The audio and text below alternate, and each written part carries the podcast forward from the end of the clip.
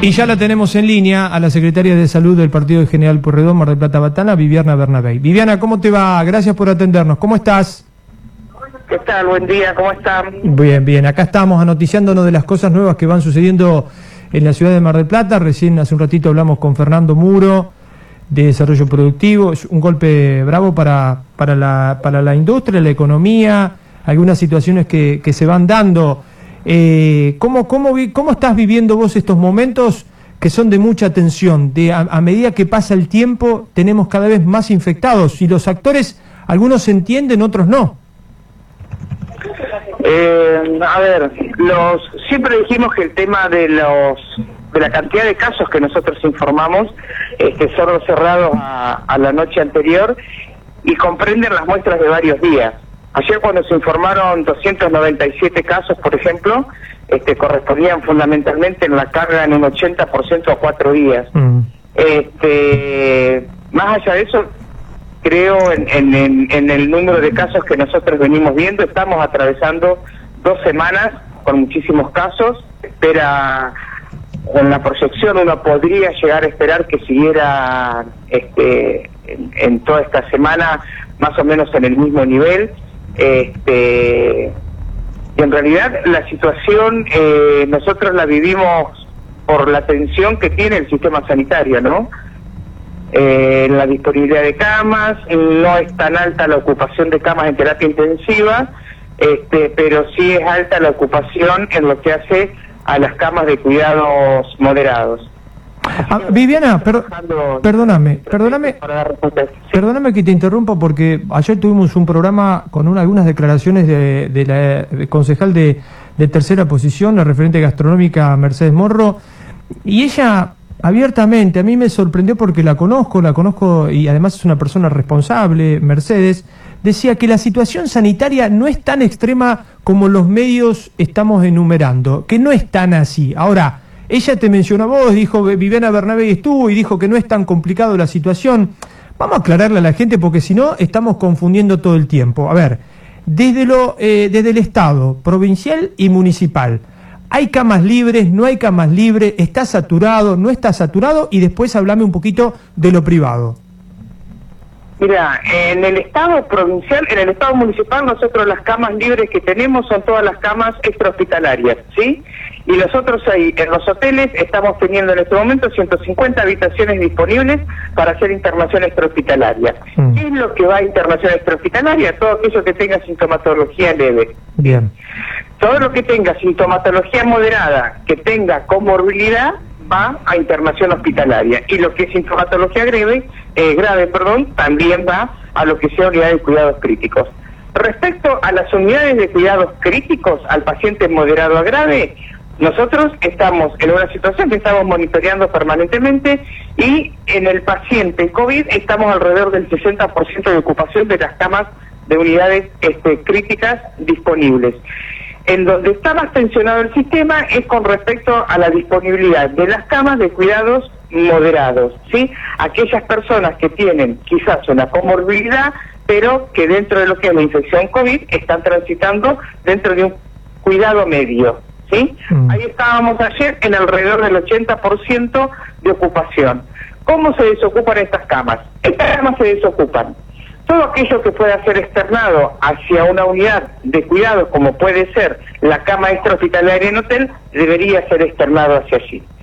También esto se desocupa a partir de una rápida disponibilidad de los resultados de prueba laboratorial, porque hay muchas habitaciones ocupadas por pacientes sospechosos.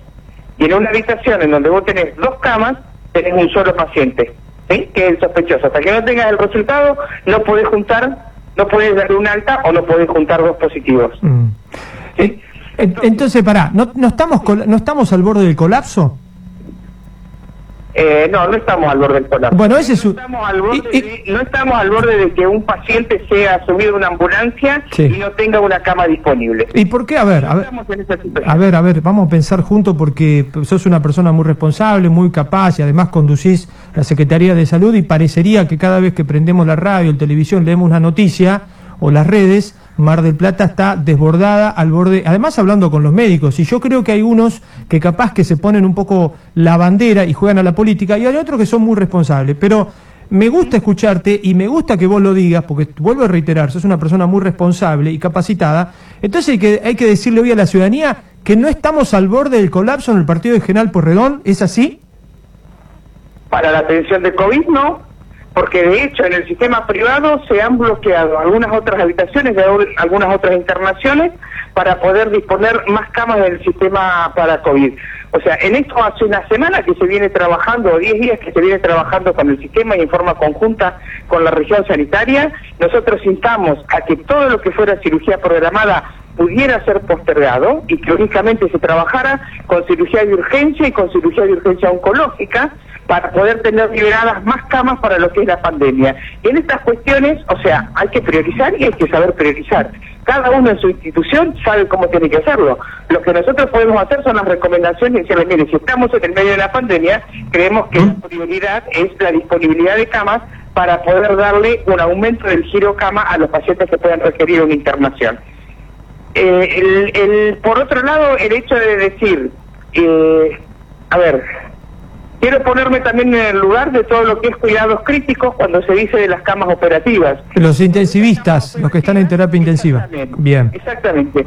Cuando ellos hablan de las camas operativas, hablan que no solamente la disponibilidad del recurso físico, sino que ese recurso físico, esa cama que está disponible en terapia intensiva, necesita de profesionales competentes en el cuidados críticos. Y en esto también hay que reconocer que es una falta y un problema estructural de la ciudad de Mar del Plata con respecto a la disponibilidad de ese recurso humano.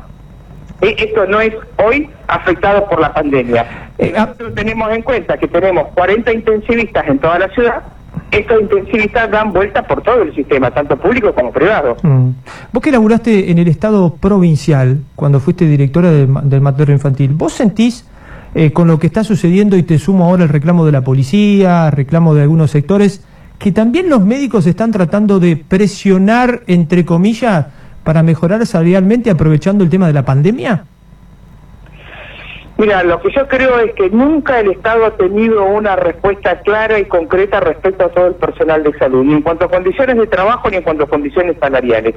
Y el reclamo ha sido de toda la vida. Eso fue lo que llevó al pluriempleo dentro de los trabajadores de la salud.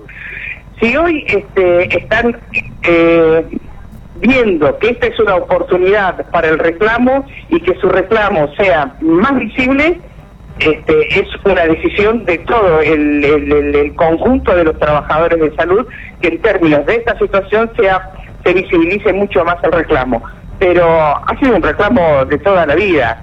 Este, así que, a ver, me, me parece que es un reclamo que tiene que ser atendido, ¿eh? En términos de pandemia y en términos de no pandemia. Digo, digo esto y ya lo sumamos a Gastón, que está en la redacción. Digo, porque es muy llamativo que algunos sectores, y sobre todo desde la provincia, cuando hablan a algunos ministros o secretarios, dicen guarda porque el Partido General Porredón está llegando al colapso y nos meten esa idea y nosotros tenemos que creerle a los que nos conducen. Y después hablamos con vos, que sos la referente aquí local, que estás viviendo en Mar del Plata, y nos decís, muchachos, no estamos llegando al colapso. Entonces, eh, es muy llamativo. Pero lo, lo sumamos a Gastón. Gastoncito. Sí, sí, Viviana. No, no, yo lo que creo es que lo que no hay que generar es cada de la población y hay que decir la verdad. Y cuando uno dice la verdad se tiene que despojar de cualquier este, situación o cualquier entorno desde la política, ¿no? Este, y la verdad hoy es que estamos en un sistema tensionado, pero no estamos en un sistema al borde del colapso. ¿Se está generando caos, decís vos? ¿Hay sectores que quieren generar el caos? y yo creo que hay declaraciones que sí, que generan caos, que generan angustia en la gente. Pero para ver, políticamente, política, ¿de quién? A ver, vamos a dar nombre, político de quién? A ver, jefe de gabinete. A ver, yo escucho, no, no, no, yo no, yo escucho las declaraciones o veo las declaraciones acá en la ciudad, ¿eh? no lo digo ni siquiera desde la provincia. Porque en definitiva desde la provincia y desde la nación junto con el municipio trabajaron en conjunto para poder llevar adelante un hospital modular. Un hospital modular que hoy tranquilamente, si tuvieran los recursos humanos, podría tener 30 40 camas más disponibles, ¿sí? Y que no están siendo utilizadas las camas no están siendo utilizadas porque falta el recurso humano. Nosotros salimos ayer con una convocatoria para llamar a médicos y personal de enfermería y hoy ya tuvimos unos cuantos currículums acá en la Secretaría de Salud. A ver, Vivi, para, para, porque no, para que no te entiendo. A ver, eh, vos estás diciendo que en provincia hay un montón de camas y que no se utilizan porque no está el recurso humano porque la provincia no se ocupó de tomar gente. Mira, yo no digo que la provincia no se haya ocupado de tomar gente porque desconozco qué procedimientos llevaron adelante, ¿sí? Lo que sí digo es que las camas están sin ocupar, están disponibles porque no hay recursos humanos. Eso es la realidad. ¿Cómo hicieron los procedimientos o cómo no los hicieron? Lo desconozco, por lo tanto no puedo hablar si lo hicieron bien o mal. Nosotros ayer salimos con una convocatoria, hoy tenemos unos cuantos currículum como para poder darle forma al tema de becas municipales para poder poner recurso humano en el modular para poder habilitar esas camas. Siempre, por supuesto, bajo la dependencia sí, sí. personal de, de, de, personas o de médicos más capacitados en el cuidado, en los cuidados críticos. Mm, bien, súmate, Gastoncito, dale. Viviana, ¿cómo estás? Gastón Trixuk te saluda. ¿Qué tal, Gastón? ¿Cómo te va? Bien, bien, muy bien. Eh, me, bueno, me parece que ha quedado muy claro todo lo que venimos hablando, pero lo que yo te pregunto es lo siguiente. Teniendo en cuenta que desde marzo a la fecha, cuando uno mira la curva de contagios en general Puyredón, que va un poco en sintonía con lo que pasa en provincia, en nación, pero el caso particular acá en Mar del Plata, nunca paró de subir con una situación este, mucho más eh, marcada desde la semana 26-27, es decir, mes de julio a la fecha, y con proyecciones incluso de la Universidad Nacional de Mar del Plata que hablan de en dos, tres semanas cerrar septiembre con entre 10 y 13 mil casos. Lo que sí haría colapsar el sistema y el personal de salud. ¿No habría entonces que tomar medidas al respecto, aunque ahora mismo no estemos en esta situación de colapso que vos decís? pero justamente porque no estamos en esa situación de colapso, estamos tomando medidas al respecto. O sea, nosotros no esperamos a tener 15.000 casos, como dice la Escuela de Medicina, dentro de 15 días para salir a buscar recursos humanos. Estamos haciendo la convocatoria ahora y estamos generando las instancias ahora para poder tener. No me refiero, perdón, ¿eh? no me refiero solo a esto que vos mencionabas sobre lo que estoy de acuerdo, sino digo, por ejemplo, en este debate donde vos participaste el lunes en la Comisión de Reactivación Económica, Economía Salud, Salud Economía, acciones concretas hacia la gente, porque si la gente se cuida, a ustedes les da una mano bárbara porque la curva baja. Me refiero a, ese, a esa parte del trabajo que se hace. Eh, mira, con respecto al tema de la Comisión de Reactivación Económica, o sea, nosotros siempre hemos planteado lo que era la situación al momento este, de que se estaban produciendo los análisis para ver qué tipos de actividades se autorizaban, que o se sugerían al intendente para autorizar o qué tipo de actividades no.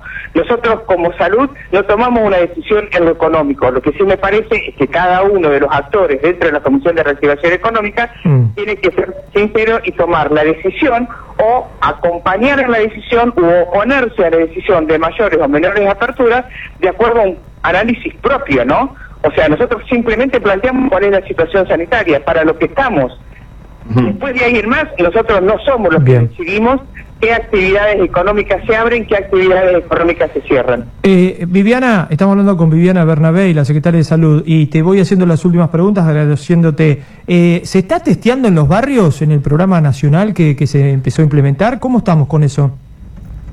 Nosotros desde el primer momento que se comenzaron con los testeos, mm. siempre tuvimos el registro de los contactos estrechos de los casos positivos, ¿sí?